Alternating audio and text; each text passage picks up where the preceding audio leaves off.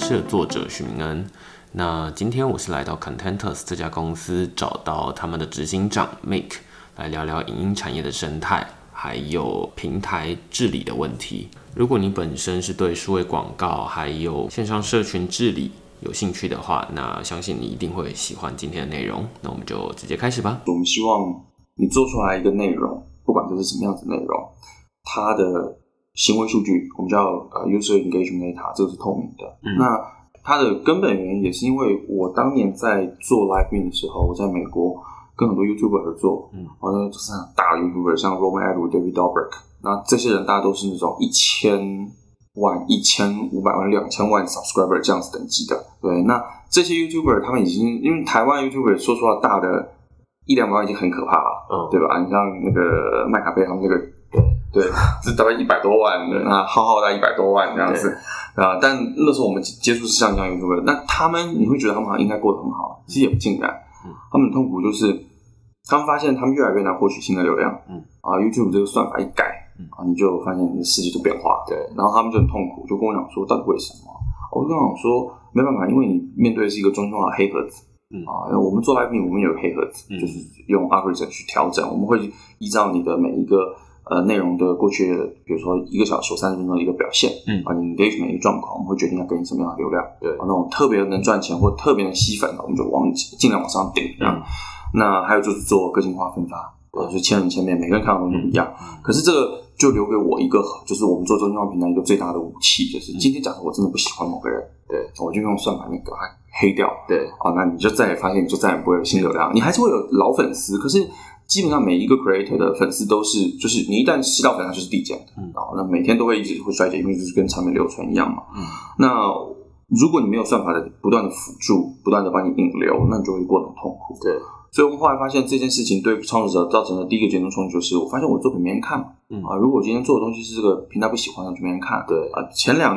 天就是啊，上上礼拜不是 YouTube 有不是砍了一堆区块链的对对对对对 YouTuber 吗这个礼拜，对对啊，对啊，然后那天我就有上线跟我们巴西的那些 creator 聊，他们也都是区块链啊，他们也吓半死，嗯。啊，他们也发现他自己的被 demonetize 了，对，那这个就是很好的例啊，因为 YouTube 不喜欢你嘛，嗯。那不喜欢你的话，他可以说各种啊，比如说他可以说哦，我不确定发生什么事啦，我们帮你看看啊，其实他内部一定有一些政策上的调整，对，这不透明。那不透明的第二个衍生状况是什么？这些创作者都有需要的变现的渠道，嗯，他的方法其实就不外有两种嘛。第一种就是通过这个 YouTube 给你的广告，嗯。啊，这个 pre-roll 广告来赚钱。可是你没有流量，这个东西就下不下去。而且最可怕的是，YouTube 很有可能跟你讲说，这你这支 video 我不给你广告，对。啊，他们卡掉 demand，把你 demonetize 掉，你就没有没有钱了。对，第二个方法就是直接的广告代言，嗯。啊，像像浩浩不是就是很会做这件事情。那你要接得到这些广告主啊，那我也以前是广告主，我们会去花钱投，嗯。请 creator 来代言。那我要看什么？我就看你 engagement，嗯。你帮我做一支 video 上去之后，有多少人可以完成商业的转化？嗯，可是你做完了一堆 video，然后你看到上面，比如说多少人点赞，多少人 comment，多少人这些东西，最终你还是不知道你到底真的还是假的。对，嗯因为是 YouTube 那个黑盒子控制在里头。嗯。所以我们发现，如果真的要去改变整个内容行业，因为内容行业哦，说穿了最后就发现就是互相骗来骗去，嗯啊，创作者 creators 呢，他会尽可能冲粉，粉丝冲很大之后，对然后在你面前讲说，我有五百万 subscriber，所以我的一个代言要两万美金，嗯那我们这些广告主就是说，嗯，我看看。您应该不值这个钱吧？嗯啊，那可是我们没办法，我们试试吧。对哦试完之后才发现根本不值。哎，有时候可但是有时候会有惊喜，试完之后很值。嗯这完全有这种状况是赌博。对，那就很多第三方的这种 agency 跑出来，然后第三方的这种 dashboard 跑出来，嗯但大家其实都是环绕着一个最黑的盒子，就是 YouTube 它给你看的东西。因为 YouTube 不给你看的时候，你真不知道发生什么事情。嗯所以我们后来发现，唯一能够去解决这些人的问题，就是你要让这个 engagement data 是透明的。呃中心化透明要怎么做？其实中心化是不会做的，嗯啊，因为对他来讲就是要金矿。对，所以后面发现，如果有区块链技术可以把这件事情做出来的话，你可以真正的去解决这个黑盒子问题。嗯，它可以真正让外面知道，每个创作者知道，到底我今天的东西做出来之后是谁看了，对什么状况底下看的。嗯那比如说他的重复的一些参与的状况怎么样？嗯我请他做什么事情？他的 call to action 的转化怎么样子？嗯这些数据对他创作者来讲是一个很重要的指标。嗯对广告主也是很重要的指标。嗯一旦这个东西透明了，大家就可以坐下来真正用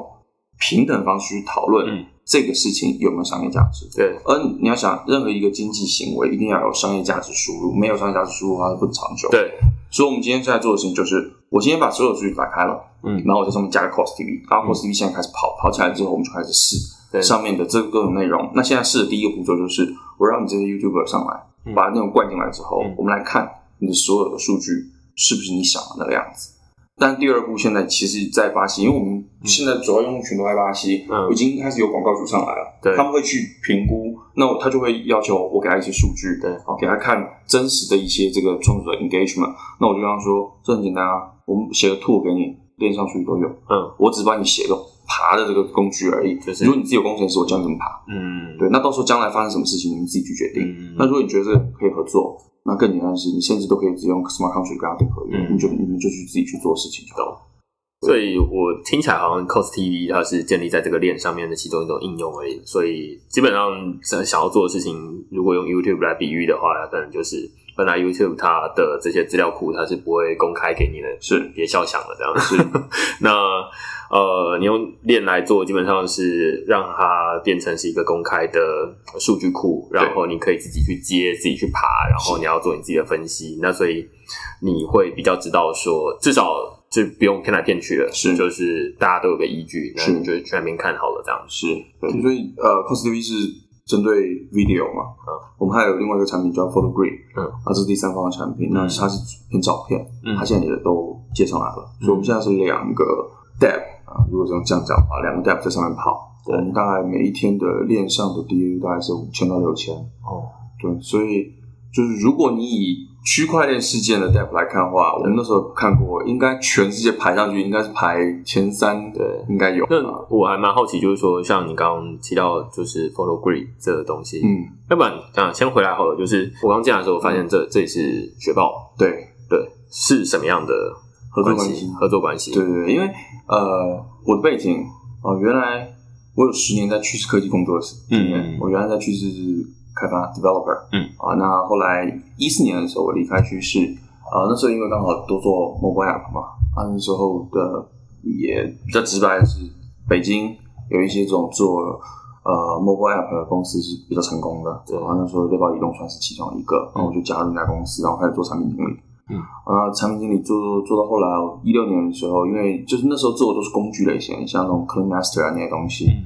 那做到一六年的时候，我们就决定要出来做一个内容的产品。嗯，所以那时候一个猎豹的 SVP 就决定自己跳出来做啊，Yuki 和何燕丹，他是后来是 Lime CEO。那那时候他就跟我说，你要不要跟我一起做？所以我就跟他一起做，然后我们就我就自己去美国就开始建美国的 Live Me 的团队。嗯哦，那大概这做了大概接近两年吧。哦，到了一七年底的时候，我就决定要自己出来做这个。那那时候也是跟他有讨论，所以后来他就他还蛮支持，他就说：“哎，这个是一个完全不一样的尝试。”对，因为那时候很多人都在发币，嗯，然后那个比较知名，比如说 Upline 的 Gifto，嗯后来没过两个月，这个一期的密营啊，这都跑出来。可是我们那时候就觉得发个币是最简单的事情，对。但是到底这个币是什么？为什么要用它？嗯它凭什么去取代你原来跑的好好的这个 In-app Purchase 在 App Store 跟 Google Play 上头？如果你解决不了这个根本性的用户问题，你是没有必要做这件事情的。所以后来我就跟他说，我得要先想清楚，我才决定我要出去做这件事。嗯，后来我们花了大概其实差不多半年哦，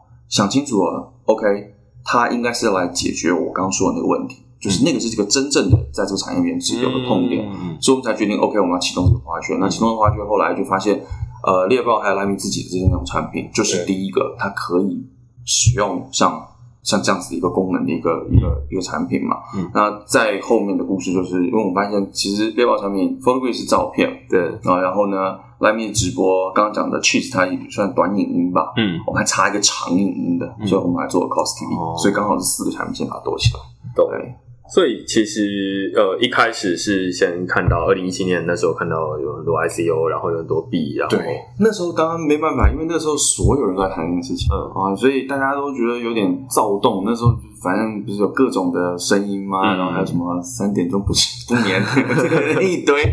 那时候看了就觉得，诶，是不是这个东西真的会改变世界？但是你你那时候就得要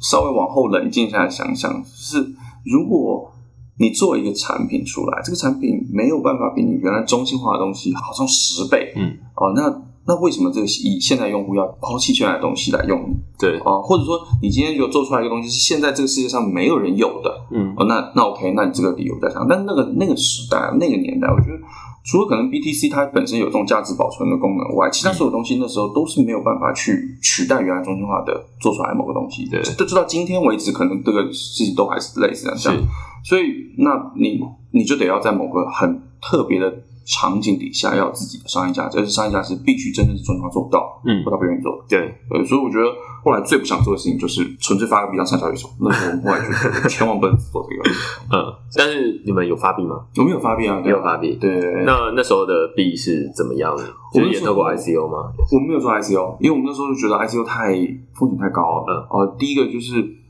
你跟散户融资，嗯，那散户是没有什么概念，他到底在投什么的。嗯尤其那时候很 hype，所以你你随便只要那个，他们很可能就冲上来。嗯可是那都是责任。对，哦，对我来讲，我觉得如果你今天人跟他拿一块钱在手上，这一块钱你就得要做到你你讲的那件事情。嗯哦，如果说你今天你的初衷不是这样子的话，那我就不要拿这个钱。所以我们那时候跟几个只有几个私募投资，嗯呃，就像币安就是我们投资人。然后那时候我们跟别人谈，然后别人就我没有跟他讲整个这样子的想法。后来 Labs 的 leader 那时候 Ella，Ella 就跟我讲说，嗯，他们觉得这个是符合他们想要看的一个东西。后来别人就投我们，然后当然还有一个单华，单华也很大，嗯也投我们。但投完之后，他们其实也没有 push 我们要上交易所，嗯所以我们整个一八年都没上，都没做任何跟交易所有关的事情。然后当然那时候价格是下来，对，然后到一九年上半的时候，我们的测试网就上线了。上线之后，我们就开始把产品灌上去，把用户导进去看，找到底它会发生什么事情。嗯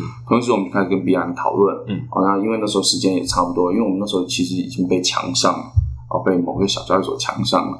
对，那那就是它的那个已经开始有那个动能在那地方。但我们那时候就想说，我如果真的要上交易所，我觉得我只相信那种顶级的，才去找 B 安。后来跟 B M 讨论半天的话，我们去年八月就正式在 B M 上首发，然后九月主网上线。哦，十月把 Costly 整个还有 f o l o 整个转上主网，开始跑起来，嗯，就把整个闭环串起来。了解，所以其实呃，听起来好像蛮关键的地方。一开始当然是因为 B 的关系注意到这个东西啦，嗯但是后来开始想说跟 B 有关系，它未必能够直接取代现在既有的的这种 in-app purchase。是，那所以后来才想说，那到底它确切能够解决什么问题？然后后来发现说，呃，在我觉得听起来好像比较像是这种广告啦，因为最最终平台还是需要金流进来，那金流是广告注是的。入进来。那无论是这种影音串流的广告，或者是线上的这种就是广告，其实好像都有同样的问题，是的。都是很不透明。那 Facebook 呃前两年就发生过这种事情，嗯。他们给这个广告主看的那个数据有问题，嗯然后就是嗯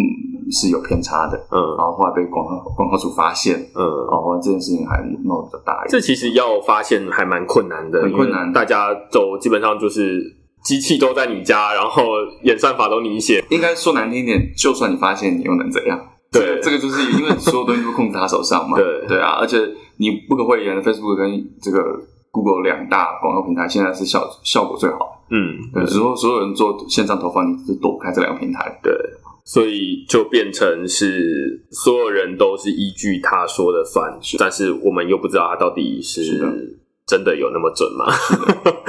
这个对，尤其对内容创作者的影响，就是像这些 creator 会影响更大。就像我刚刚说，他是左手他的流量被控制，右手他的变现被控制。对啊，所以呃，你说 creator 他可能是得按照他的这种影响力，那看他上面到底有多少 follower。但是问题是，他的 follower 并不是决定在他自己，是而是他自己再加上演算法的推送，对吧？那演算法如果他没有办法控制的话，那某种程度是它也是一种看天吃饭的行业。所以，所以这很好玩。你看去年这下半年吧，整个呃 YouTube 的产业里头，这些 YouTuber 他会开始，因为 YouTube 的话也给了这个功能，就是要你做那个 Premium Subscription，、嗯就是你要付钱的那种。那其实整个这个市场它都更早是由美国另外一家公司叫 Patreon 做出来的。嗯那这个就是在帮助它的往里面看一层，它的本质是这些 Creator 也知道，我今天有一百万的 Subscriber，还不如我只有五万，但是是那种 Core。嗯就是核心粉丝。这个核心粉丝付费其实只是一种它展示出来的行为，嗯它是最顶级的 P to P 的行为了。嗯它还有别的行为是，比如我今天有广告代言，嗯然后我叫大家说去下载那个，大家都会冲过去，嗯这个也是另外一种展示核心粉丝的行为。嗯然后第三种，前两天我们跟一个巴西的一个百万的 creator 聊，他就说，我想要知道的是，我今天发一个 video 上去，到底我这个粉丝里面有多少人把它看完了？嗯，这也是一种展示我是你的 core fans 的一种行为，嗯因为愿意做完这件事情的人，对这个 creator 来讲，未来就是巨大商业价值。嗯那我觉得未来的这个在呃数位内容产业里头，一定会开始更强调，没有错，你有这么多的 fans，但是你的核心的 fans 到底有多少？嗯那一群人的跟你的那个粘着度到底有多高？嗯亲就是那个亲密度到底有多高？嗯这个绝对是接下来下这所有广告主最需要或者最想知道的。对，因为现在大家看起来都是，例如说你有一百万的 follower，可能之前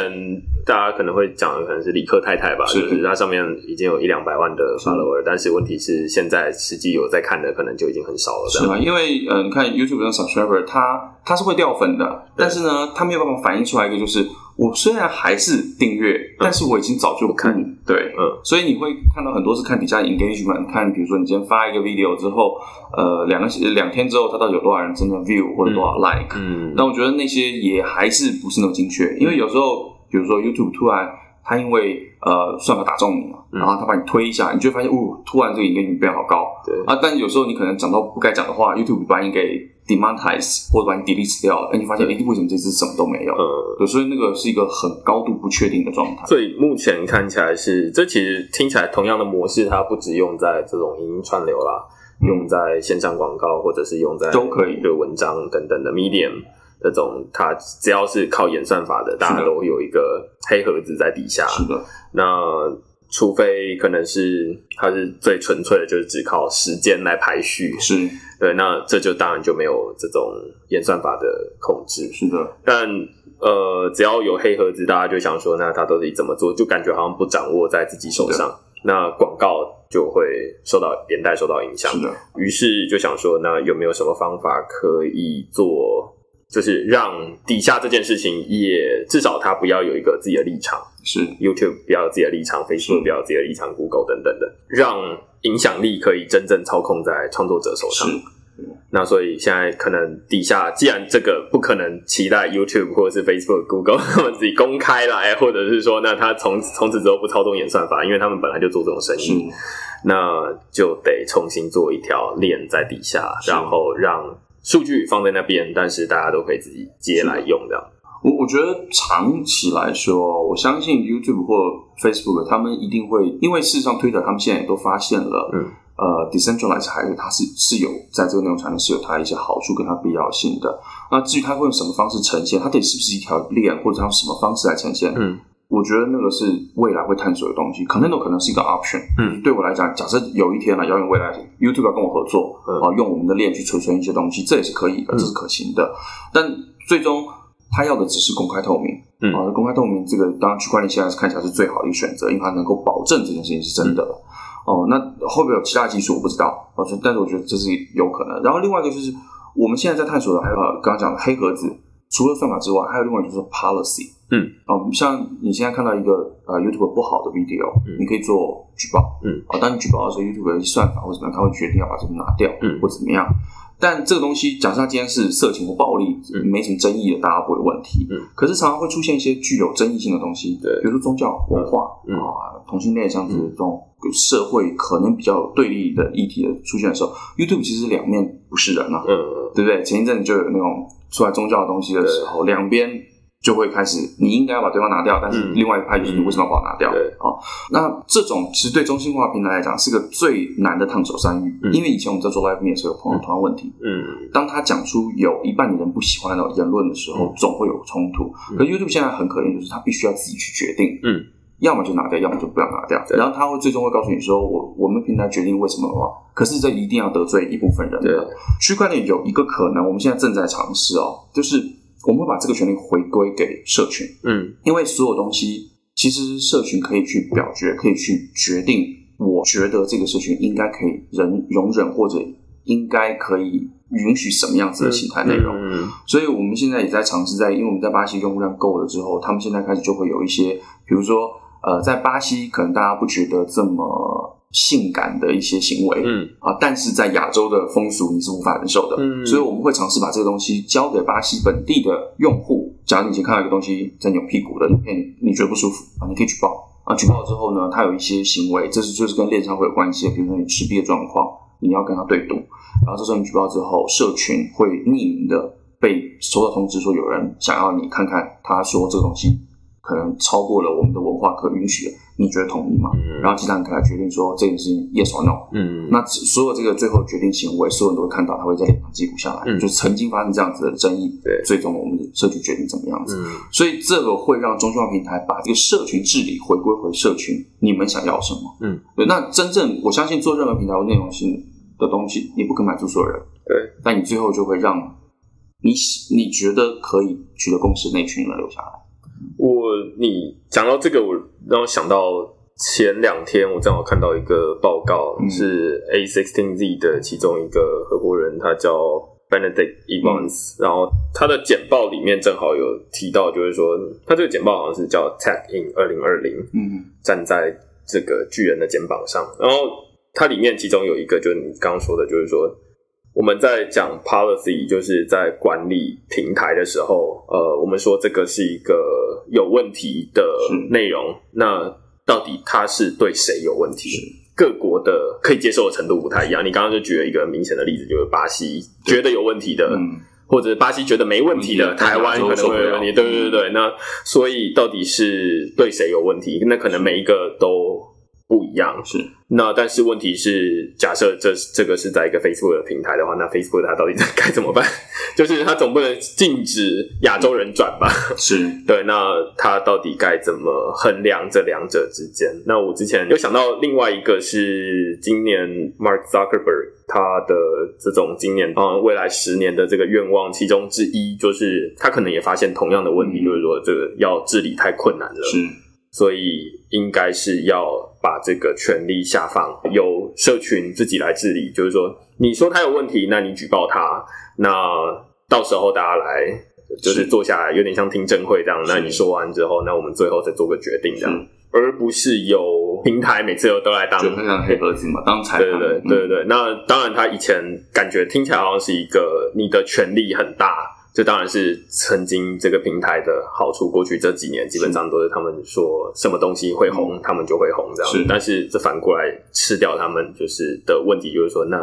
你怎么可以说，例如说选举，这可能就是选举操弄，这可能就是是的一个。是的，那就变成力量太大，你也会被力量反噬。那所以他就后来发现说，我相信 Mark Zuckerberg 应该是对这个东西最有感觉。其实，其实这个就回到我们当初在考虑的一个问题，就是你最回到最后，你如果用中心化解法都可以解，你可以选选出比如说什么社区大使啊，嗯或者 Guardian 就社区贵这个保护者，然后给他们权利，然后让他们进来一起做这件事情，但。这一件事情，整个裁决跟它最后的结果，你还是得要存在某个地方。对，假设这东西整个进行跟存在的地方是在中心化平台里面，总会有人告诉你说我不相信，嗯，对不对？这就是信任问题了。对，所以为什么这时候区块链的技术能够去解决问题？就是说我让你知道这件事情真的发生过，嗯而且它是这样子发生的。嗯，我我觉得，如果真的你会发现有一天 YouTube 或 Facebook 他们使用了这样的技术，这个很有可能是他第一个会愿意尝试的，嗯。因为你最后你要取信于社群，你用了他们的力量，你就不要让所有人相信他，嗯而这件事情绝对不可能中心化去解决。懂。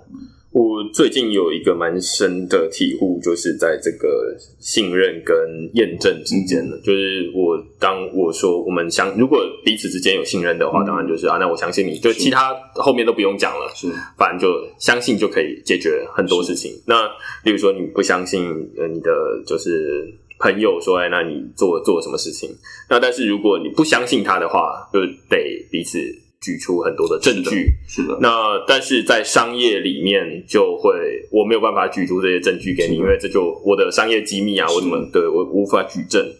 所以现在等于就是大家就卡在这里，是就是反正你就相信我，不相信我就没了这样。是那现在大家才想说，好，那未来的这个信任可能未必会，你很难取得所有人的信任是。总会有一些人不太相信，至少他的他因为立场跟你不同，所以他就觉得你应该是有问题的。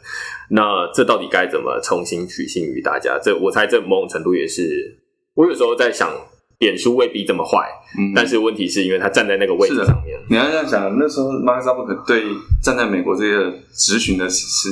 所有人面前的时候，他可以讲出各种他在过去这一年两年尝试去解决 privacy 有这个努力，但是这一群议员有没有人相信他？就是因为大家都已经用一种定见，就是你讲的绝对都是假的，对。或者你曾经做过这么坏的事情，所以我不相信你现在做的事情，对。这就是信任危机嘛。对。那他又很无奈，是他不可能跟你讲说，没有错，我做所有事情都是公开的啊，都是怎样，因为这样举人其实也是还是没有办法信任他。所以你反过头来，你就会看到区块链在解决像这样子的东西的时候，它是真的有那个存在的价值的。嗯就回到刚刚说这种举报，然后做裁决这个事情，如果你接发现社群可以每个人都可以看到，嗯曾经某一个地址去举报了这样子的一个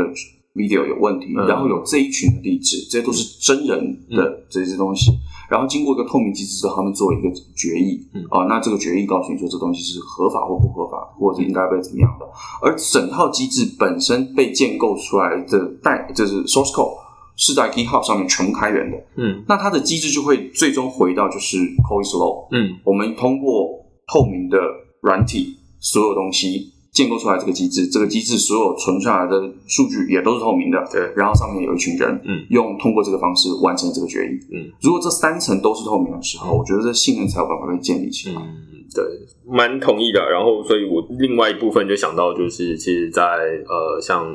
这种部落格的领域里面，就是现在我在用的就是 Matters，、嗯，那呃，他们基本上也现在在尝试做这件事情，是。就是内容放上去，那他们同时帮你丢到 IPFS 上面去储存。是。但是呃，也遇到同样的问题，就是说，哎，大家说，哎，你那个东西内容有问题，我我讨厌他说的这些东西，尤其是他，因为 Matters 做最主要的使用者可能是中港嗯。澳台，是。那所以就会有很多政治的东西。嗯那之前会有一批小粉红的时候，就会说、那这个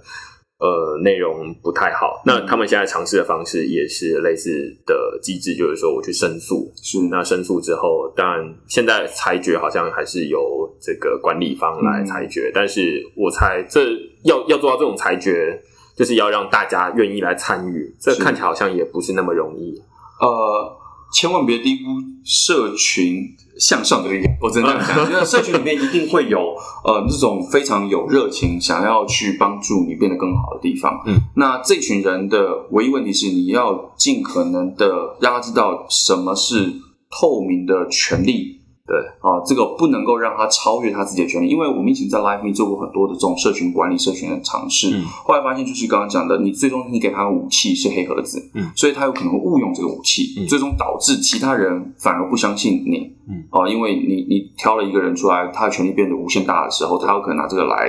自己做不好的裁决，嗯所以当你的这个给出去的东西是受到限制，而且它是透明，他要让他知道每一个选择都是有成本、有代价的，嗯哦，那我觉得这个就能够让他知道他在做这个选择的时候，他必须要负责任。嗯哦，所以我觉得呃，我们现在在尝试在巴西做的事情，就是我们会让举报是有成本的。嗯。啊，如果你真的是很热爱这个平台，或者说你真的是很看不惯这件事情的时候，你觉得你信任你自己的选择是对的，嗯而且你信任你的判决跟多数人应该是一致的，那你就拿出你的 token 嗯哦，那那你今天当然这个事情社群到时候跟你意见是相反的，那对不起，那你这个就得要变成被没收掉了，嗯对，因为你会造成大家的困扰嘛。哦，那所以就会导致那种爱乱举报的人，他会在做这件事情会三思对，可是会让那种真正愿意帮你变得更好的人，他们反而会变得更积极主动，因为他知道，哎，这好像是个赚钱的可能性啊。对因为对方如果你举报东西如果是真有问题的，他的 reward 就会被没收掉，对啊，有一部分就在你手上。嗯所以他会驱动人往好的方向走，但是同一时间他也有去去控制你不要往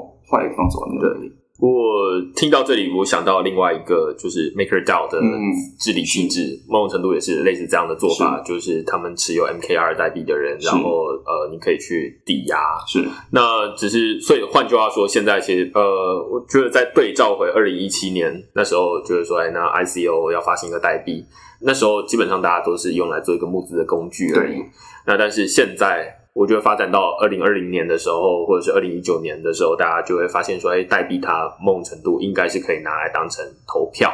权利。那只是这个投票跟我们现在的投票可能不是呃一样，就是一一个人一张票，然后就结束了，这叫做齐头式的平等。那可能还可以再运用，就是什么 radical market 的那个激进市场里面书，他就说呃，那可以用平方投票法，那你可以呃一个人可以有好几张票，但是大家投出来的东西还是依然是公平的。这其实是蛮有趣的，因为你不敢乱投票，你投票它又跟既然代币跟票有相关。那代币又跟钱有相关，所以你就会因为不想要浪费钱或者是损失钱，所以不会去做很奇怪的决定。这样是的。换句话说，这个治理跟经济诱因是串在一起。是的。或者更简单的说，就是未来的这种法律可能会用，就是在这种去中心化平台的法律，可能是会用经济诱因的形式来呈现。是，这是然后回到人类真实世界，今天。这政府为了让大家不要，比如说闯红灯的话，它就是罚单嘛，对对吧？所以罚单最快的就是罚你钱，这是最容易，就是人最直接一种损失的心态，就驱动他就不要就去遵守规则。我觉得所有东西一定是你的规则本身制定好之后，就确保底下是透明的啊，一路往下延伸到。software 那一层，对，你要确定它透明。那基于之上，就是你还是要你要尊重人性嘛。对，那人性本来就是大家都想要让利益最大化嘛，然后大家都不想要损失嘛。那你走这条路，你就是让你的让这个群体里面行为尽可能偏向这样子的一个正向的行为。嗯，对。那我常常讲这个实验哦，它是在在看目前中心化平台的一些问题，我们已经知道它是没有办法解决的。当我们看到去中心化的这个。区块链的能力的时候，我们在实验有没有办法把它这些洞给补起来？我觉得还蛮有趣的。你刚刚用这个红绿灯，就是闯红灯会罚钱。那这个罚钱基本上这个规则是政府定的，然后罚你是有也是这个执法机关来要你一定要付钱，是，要不然抓去关这样。是。那换句话说，这都是有一个中心化机构是说啊，那大家总是会有人做好事，有人做坏事，那坏事我们就用处罚来做。那但是去中心化的治理。呃，是由下而上的。换句话说，就是首先大家要先知道说，哎，这边是好事，然后我们有诱因让你去做好事。那做好事有好处，那做坏事也可以，但是有坏处哦。是，但是它没有一个很明确的中心化机构来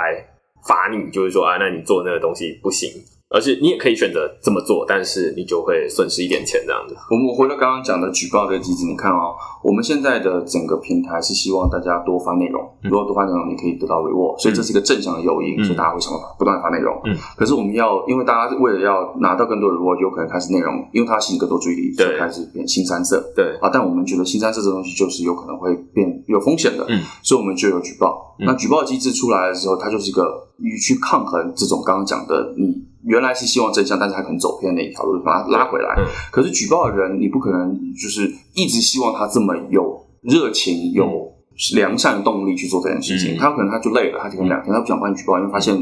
没有任何报酬嘛，对不对？所以我们会告诉你说：“OK，你如果举报对了。”啊，我们确定这东西真的有问题，我们拿掉之后，我们给你一些 reward。嗯，啊，那个给这个 reward 这样子的话，这些人就会觉得，哦，那我可以努力的来帮忙这个社群做好事，因为我还可以赚到 reward。嗯，可是这时候又有可能偏偏差了，偏差是什么？那我就疯狂来举报，对对不对？我就我我不管怎么样，我就疯狂。那这时候对这个整个生态就会造成一个负向的压力。对，那我们要再平衡回来它，那我们要怎么办？OK，你举报可以，可你要想清楚啊，那想清楚这东西你举报下去是有代价的。嗯，啊，比如说你今天。你是个 nobody 刚进这个平台，可是你想要去举报一个在这个平台上面已经做了一年，他已经发过两百支 video 都没有任何问题，大家都很爱的一个创作者的视频的时候，那你要想清楚哦，这代价就很高了。你如果还愿意这么做，OK，你拿钱出来，啊，那这时候大家这个负向的那个压力就又被取掉，然后再回来，所以它就是一个在设定规则，然后调整设定规则调整一个过程。但是最大的跟中心化不一样，就是所有我们在设定的东西，它必须是透明。嗯。我觉得透明的才能让大家知道说，你今天这个平台说你要做这件事情，你不会明天就跟我讲说，哦，明天你说这个举报规则又要改了，你 reward 不想给了，或者说 reward 这个以后砍半或怎么样，这件事情今天 YouTube 常常做，那 YouTube 就是大家就变成说，好，我今天发了你的规则，可是明天你很可能说，对不起，我要改规则。对，所以为什么我们前上礼拜我们做了第一次社群决议案，因为我们有一套经济模型，它原来是一个时间比较长的，对，那我们有一个 BP 就说我们希望什么？变短，嗯，那我们就说好，可以啊，那就来投票吧，嗯，就让社群来决定。我们花了七天的时间，然后社群公告，然后社群在 forum 上面去讨论说我们到底决不决定这件事情。嗯。那决定之后，我们才会动手。嗯。所以我刚刚讲所有这些规则，以后就变成不是我们说了算是如果今天这个规则设定下去之后，好一段时间，嗯。有一群社群里面人说我不喜欢这个，嗯。那我想要调整它，嗯。可以发 proposal，、嗯我们让所有的社群来决定。嗯如果这件事情最后被同意了，我们就部署，部署上面再看它会发生什么事情。所以这样才能回到真正所有的行为回回到社群，嗯但是利益又要回到社群，然后它是个正向驱动的模型。听起来最关键就是会不会往这个方向走的，最关键的是初始的用户群。是的，到底是哪些人？如果他们是。呃，就是有点像之前可能好像微软的 AI 被训练成会骂脏话的 AI，就是我我们我们其实经历过这一段了，因为我们在出最早的时候，我刚刚不是提到越南用户嘛？对，那越南用户在最早的时候，他们就把我们当成一个投资工具了，这 就是呃，尽可能来找我们经济模型的漏洞，然后呢，想办法想要做薅羊毛啊，他们就想办法要要要逃过一些漏洞，嗯然后他们并不是因为你作为一个这种内容网站，你很在乎的是到底有多少用户在这上面持续停留啊，他看看你的影片，还有他的第二天、第三天持续的这个回头的动机。哦，我们那时候就发现。这群越南用户，他并不是在做这件事情，嗯他就是上海，然后想办法找到一个方式可以拿到一点代币，然后就跑这样子。嗯那这种就是你刚刚说的，如果它变成你的整个平台的主流，变成生态主流的话，那你生态就完了。对，哦，所以我们那时候也重新在产品上做一些调整。嗯那后来在巴西，我们发现我们找到一些顶级的 YouTuber，嗯啊、有一个有有几个都是百万量级的，他们带进来的粉丝是真的就是在愿意消耗内容，他们现在平均每一天在内容上面二十七分钟停留停留时长。哦，所以对我们来讲，那已经是一个比较长的一个时间。对，然后因为我们 Cost TV 在有个那个第三方网站的那个工具叫 Alexa，嗯，哦，我们应该已经比全球排名应该是比 Steam Steam.com 还高了。嗯 Steam.com 好像是在一万四千多名，我们应该是一万一千到一万名之间了。就是你刚刚说的这个做法，我也我也同样是想到 Matters，他们一开始也是就是找一些就是如果呃，因为 Matters 呃其中一个共同创办人是张杰平，嗯他之前在端传媒做呃嗯总编，那所以他就找了一些呃他觉得比较有在曾经在端传媒写过文章的人，那你就换到 Matters 这边来、看你要不要写一些东西这样。是那这某种程度也是一种比较影响力的人转换过来。那这样子，先借由培养社区，然后再由社区慢慢的长成一个由底下治理上来的。是，但我觉得，我觉得刚刚讲的这一些，它算是一种增强，嗯，啊、它是在解决一些中心化平台目前我们相关成员看得比较深的一些问题。但你核心还是要回归根本，就是你的产品要够好。嗯哦，我觉得 Matters 它是在做文字相关 blog 对这样的东西。对其实你的对抗的第一个可能就是 media，对像这样的对吧？那你的核心体验有没有 media 好？嗯，这是最重要的，因为你你当区块链转到普罗大众的生活环境的时候，你说打赢一个中心化的那个，你没有办法给用户觉得说我应该给你个机会的时候，他们是不会过来的。对。我以前在做传统这些 app，我们看的其实不外乎留存、停留时长、长时间的一些 engagement 一些数据嗯，在区块链世界你逃不了的。嗯。所以我们最近这半年其实最大的一个领悟就是，我们我们好像又脱离区块链世界，我嗯们回到传统的那个领域。我们现在看更多的是直接跟 YouTube 去对抗或者怎么样。对那最近我们花很多时间跟各各个 YouTuber 在聊比较深入，我们就开始思考什么是 YouTube 不愿意做给他们的。嗯，我们那天就是我刚刚说的那个，能不能看完我的 video 的那群粉丝，让我知道这个需求就是 YouTube 绝对不会花时间去做，因对为他们有太多各种需求。嗯我们现在发现，我们可能要在下一个阶段能够打赢的，就是帮他们找到他们最好的粉丝。嗯，那用这个方式，比如说你看完他的这个 video 之后呢，我把你的 comment 浮到最上面，对，让你有更多的机会可以跟 creator 互动，这就是这种顶级 YouTube 最需要的一些简单的功能。嗯，开发起来并不困难，可是对他们来说，这就是个跟 YouTube 最大差异的地方。对，这才能真正让这个平台转向主流嗯世界，让真的用户开始用，然后让它真的堆起来。我觉得 Matters 一定也必须要面临这个挑战。如果你只是觉得你有区块链，你有代币，就那我可以告诉你是那是绝对不会问题的。我同完全同意哦，就然后因为正好我上个礼拜就是写了一篇文章，就是在讨论捆绑跟拆分，是。bundle 跟 unbundle、嗯。那那就举刚刚这个例子的话，可能就是 YouTube，它嗯。本来就是一个 bundle 的东西，它从是就是底下数据一路到上面的广告。是那但是我们现在想说，那用区块链或者是用其他的方式把它拆分开来。是那用广告或者是这个数据，它基本上是可以不用绑在这个 YouTube 它它们是的的黑盒子的。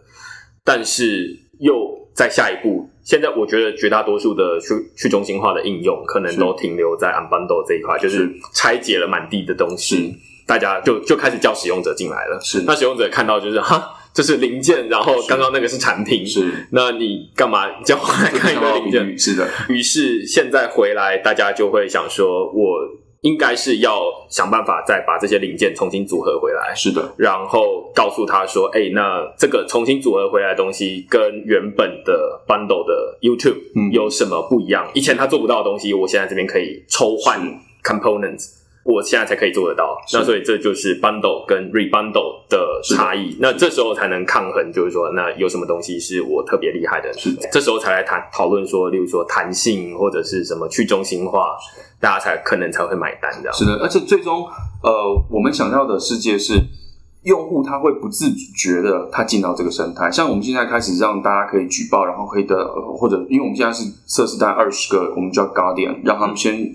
有点像是准入机制底下的那一群社群来开始帮我们做这件事，但他做的事情会上链的，所以我们用这种方式，他们慢慢会发现，哎，我跟在 YouTube 上举报是不一样的。嗯，我同样在 YouTube 上帮你去过滤好内容，我在这个地方首先是很透明的，嗯。我知道到底发生什么事情了、嗯。哦，然后我也知道这到底成功或失败，然后会有会有 feedback 回来，嗯，然后另外就是我可以有办法得到 reward，嗯，哦，这个 reward 是真金白银的，可以会奖励我，但是同一时间我做错事了，我也要失去一些东西。哦，所以我觉得这个将来他们会被训练出来，就是一批人，他可能根本不知道底下发生什么事，嗯，但他只知道说，我今天做这件事情，我可以帮助这个社群。然后呢，如果我做错了，我可能会受受到一些损失。嗯那这个他会在教育新进来的用户说，如果你想要做这件事情，那你就要注意这些规则。对，不知不觉，最后整个社群就会知道这个玩法。他们以后可能根本不会知道说，哦，底下还有一条链，这条链在做这件事情。嗯他们根本不需要，他们知道只要知道说这个是个可信的机制，嗯照着它跑就行了。对我这时候再回头来看，说这个币就会觉得哦，那它有它的用途。是如果没有这个币的话，你很难做这种 governance。那你就只能回到就是说啊，那中心化的这个管理有什么不好吗？那这时候我们再来说，那你持有这个币，你可以自己来管理，参与这个管理。那嗯当然，大家可能就是到底要怎么，还是要怎么让他知道说很清楚的、明确知道说，哎，这里有一个规则，然后这跟过去就是告诉你说你违反社群守则很不一样，这样子。我们我们现在看一个比较好的一个状况，就是开始有真实的用户，他们会问说：“我怎么样拿到这个东西？”他们的概念并不是说我今天要去交易所上买，然后去低低买高卖，是不是这样？他想法很简单，就是我想要参与，嗯可是你告诉我说参与需要这个，对，那那我怎么拿到？好，所以我觉得，我觉得当我们看到越来越多的用户，他的动机是这个，是我要参与，嗯，而不是我要我要买卖。我们看到，如果假设这个东西越来越高，就是代表说我们已经开始进到真正的世界。嗯，我同意。我觉得这这个真的是蛮困难的，而且要一段时间啦。就是毕竟大家都知道说那个会涨涨跌跌，但是如果你知道说它会涨涨跌跌，但是你是因为你想要用而来，而不是因为想要投资而来，那这是可能是跟我至少完全会不太一样。对我跟目前看到的币圈是完全不太一样的生态，这样。是 OK 啊，我觉得今天这样的还蛮清楚的，就是上面 Cost TV，然后呃，可能还有 Live Me 做这种、呃直播。对，那 Photograph 嗯，Photograph 到底是怎么运作的、啊？或者说在它是呃，它本身是一个照片编辑的 app，这个 app 很久了，大概一二年就已经在市场上头了。它的全球下载应该超过一亿，嗯，一亿次以上啊。但这个产品它里面有个很小的照片社群，你可以想成有点像 IG，嗯啊，跟 Instagram 像。那我们呃在做测试网的时候，我们就尝试把它这个小的社群接上我们的测试网去试。当然碰到一些问题，就是用户他其实也是没有办法理解到底什么。那当然那时候测试网上面给的代币也算是有有点像是积分，因为它是它并没有真正的一些用途。的后来我们在上主网的时候，我们又做了一个像 Story 一样的嗯。功能，然后那个功能本身就是跟主网上面是完全 bundle 在一起的，所以这个是我们现在让所有的照片创作者，他可以同样他还是发 ins 那个 Story，嗯。但他发在 Photograph 里头的 Story，他就有能力去挖矿。所以我是不是可以这样说，就是未来只要任何的去中心化应用你提出来，例如说像 Photograph，那我通常第一个问的就是说你的 competitor 是谁？例如说像刚刚呃 Like Me，我可能就会说，那他可能是例如说现在的直播平台。是，但是如果是 Cost TV 的话，可能就会说啊，那嗯。对，所以每一个东西你都要对应到一个中心化会有一个中心化的，对对对。对，因为这我们也不希望去重新建立一种新的产品体验，嗯。因为对用户来讲，现在他们早就被那些中心化的产品已经训练好了，嗯。哦，那我们希望就是复制他现在有的那个体验，嗯，但是从那个体验是第一步，然后接下来才会告诉他说，哦，这里有一些新的一些玩法，嗯。从这个地方再转换它，或者是他不愿意做的这些东西，这样。我也同意这，这可能很可能是未来的趋势，这样。不知道它到底多久会发生啊，但是我觉得这是一个正确的方向。我我们起码现在每个礼拜看我们的巴西的数据，因为一直持续在上涨，我们开始蛮有信心的。因为呃，当然有一些外部的一些呃因素啊、这个中南美洲本来它的 FIA 就比较弱一点嗯。啊、然后呢，巴西呃又算是人口大国，嗯。啊、里面本来就会有很多像这样子各种的内容需求，嗯。那因为它不是主流的一个语种，在在整个美洲，嗯。它是唯一讲白话语的嘛，嗯。啊，其他都是西班牙语，对对，对，那美国 YouTube 哦，本身它是很强，就是英语跟西班牙语这两种内容都很强的，刚好有碰到一个这样子的缺口，嗯。我们现在发现的补上去缺口，然后它的一些特殊文化属性，开始让我们开始在那个地方开始有了用户的群体了。我觉得还蛮有趣的。你刚刚有提到 Fiat 很弱，我觉得他们的法币很弱。对，他巴西里拉还算 OK，但他旁边的几个国家都不太行嘛，嗯比如委内瑞拉是石油币嘛，对啊，然后阿根廷对阿根廷必然也花很大的心力在呃，像刚刚讲巴西在阿根廷，因为阿根廷的呃那个 Fiat 也很也很差，嗯，他们前一阵子不是也是很动荡，后来阿根廷中央银行还跑出来说，我希望你们就干脆持有比特币好了。所以 Binance 的在在整个中南美洲，他们也都在布局。OK，所以这其实还是回到同一个逻辑，就是说中心化跟去中心化，你即便是货币或者是你挑市场的时候，也是用这种，就是那它哪边不行，那我来补这个地方。因为你会更有更强的一个切进去动力。像如果你今天要打美国市场，因为我们当初有评估说，是不是像 Live Me 当年一样，一开始就开美国市场。美国市场首先你法规意识绝对是个问题嘛，嗯第二就是它的整个呃产品的体验，所以 YouTube 在那边的一个覆盖的状况，那个太强了，你是很难去说服创作者跟用户 switch 的，那个代价太高。那这个尝试有太多的其他的团队正正在或做曾经尝试过，嗯哦，看起来基本上是没有人成功嘛。对，对，所以我们后来就想，区块链世界它应该是平等的，所以不应该说哦，我一定要从哪个世界，我们去找我们比较有机会的突破口。同样的模式现在有四种，刚刚说了三种，呃嗯，Follow Free，然后呃还有另外一个是哦，cheese 刚讲 cheese，它是它是有点像是 TikTok 那样子的产品。哦那呃，觉得同样的模式还可以再复制到哪些地方？当我们当初设计这个链的时候，是任何内容形态都可以，嗯就是刚刚讲的，比如说文字类型的，因为我们有社群一直在问说，你们是不是要开 blog 类型的产品？那我们现在是觉得我们要 stay focus 啦。哦，我们觉得 Cost TV 这个东西现在还是我们的重心，嗯但理论上来说，它可以接触任何类型的内内容，所以这个其实接下来就是我们会有一些 BD 在正在谈，嗯。可能接下来还会有一些宣布。但呃，目前看起来好像不太会影响到呃，因为刚刚听起来就是说，例如说 Cost TV 好了，它呃可以让这个创作者直接建立在这个上面，是。那他们可以看得到就是明确的数据，是。但是不太会影响到他们本来的商业模式，就是说，例如说广告，哦呃，内容现在是直接在网上投，对对，所以我们现在也准备要开始接广告。如果有接广告的话，我们也会照 YouTube 那个方式去分成，嗯哦，就直接分。但是这个就是很大的不一样，是这个分成到底多少比例，嗯，啊，这个我们是用社区我们会讨论的，会公示的。而这个到时候出去之后。不能，比如说哪天我不开心，我就随便改，不能这样做。对对，这是一个很大的不一样。那我们也在考虑另外一个做法，就是我们那时候看另外一个视频平台叫 D Tube，嗯啊，D Tube 他们有允许创作者是把他 YouTube 的影片直接 link 过来，不用不用卡过来，是直接 link 过来，然后用通过他 YouTube 上面的 engagement 来计算它上面的一些 reward。嗯我们有在考虑这件事情，但这个我们要小，我们比较保守啦，嗯因为 YouTube 上面数据毕竟那个是可以被刷的嗯啊，所以的我们怕这个导致有一些不公平的问题存在。所以这看起来就是目前的商业模式，从创作者的角度来看的话，他们可能目前还是按照本来在 YouTube 上面习惯的。我们现在有两个，一个是让创作者收直接的打赏，嗯呃，我们叫礼物票 （giving vote）、那这个 giving vote，呃，它的核心概念也就是点对点直接支持了。嗯哦、会直接给你给你这个 COS。但它在未来我们主网的一个更新，它是你收的越多，你被 feature 机会越高。嗯，因为我们也觉得现在这些平台就是中心化的内容平台被 feature 这件事情有点像听天由命。嗯，那我们也希望要通过这个方式可以让创作者多一点掌控性，所以这是第一个，它可以直接的一个理行为。第二个刚刚讲广告，嗯我们会做类似像 YouTube 那种 pre roll，然后跟创作分成。那第三个话是代言，就是直接帮他去找广告主找。那这个现在是呃我们在巴西尝试了，正在开始尝试两个广告主。其实大家都是区块链了，他们想要通过我们平台去推他们的项目，嗯对，所以因为这件事情在 YouTube 上面是不能发生的，对，哦，所以我们也我们也在帮他找，我觉得今天的内容还蛮就是充实的，然后正好也跟我今天刚发的一篇文章一模一样，就是是我今天的标题是区块链缺乏产业专家，是也就是在拆分之后要重新捆绑的时候，不知道到底该怎么捆绑回去，因为你本来是做 Left on Me，对，那所以基本上就知道说这个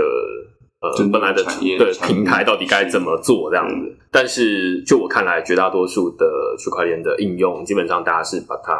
拆开来，嗯，还不知道到底该怎么重组回去。那重组回去可能有两种简单的方式，一种是就按照本来的方式再做回去，那只是它增加了一些弹性。那但是另外一种重组方式，你可能组出一个新的东西出来，但是我也不知道到底会有没有什么用对对对，那这都很靠产业专家，就是他才知道这个产业到是底有什么痛点这样。今年最希望看到就是区块链产业，大家忘记你的代币就是个币，大家要想说那个币除了它能够当币之外，它还有什么功能？呃我觉得它一定，因为我一直跟我同学讲，我从 day one 开始我就不觉得它只是一个币。如果它今天真的只是一个法币的替代品，那我们真的不要做这件事情，嗯因为 Apple 跟 Google 还有中国大陆的微信跟支付宝已经做完这件事情，他们做了十倍好。对，你每个人都有在 App Store 上买过东西嘛？你根本没有感受，没有让你挡下来的感觉，点两下做完了。嗯，如果是这样，那区块链到底有什么用？我觉得这这就很像是你，如果你只是买币，然后来看它的涨涨跌跌，那跟你买股票其实没有太大的差别。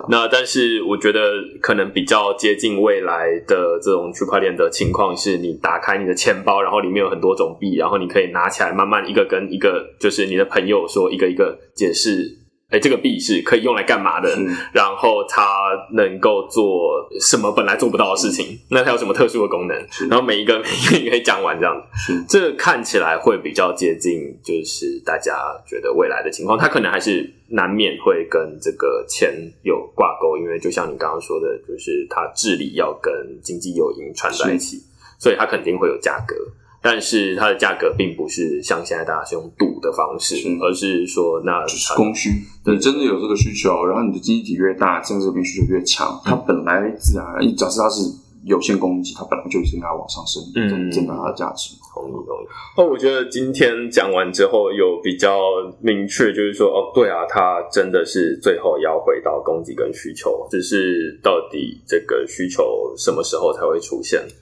对吧、还不是很明确的。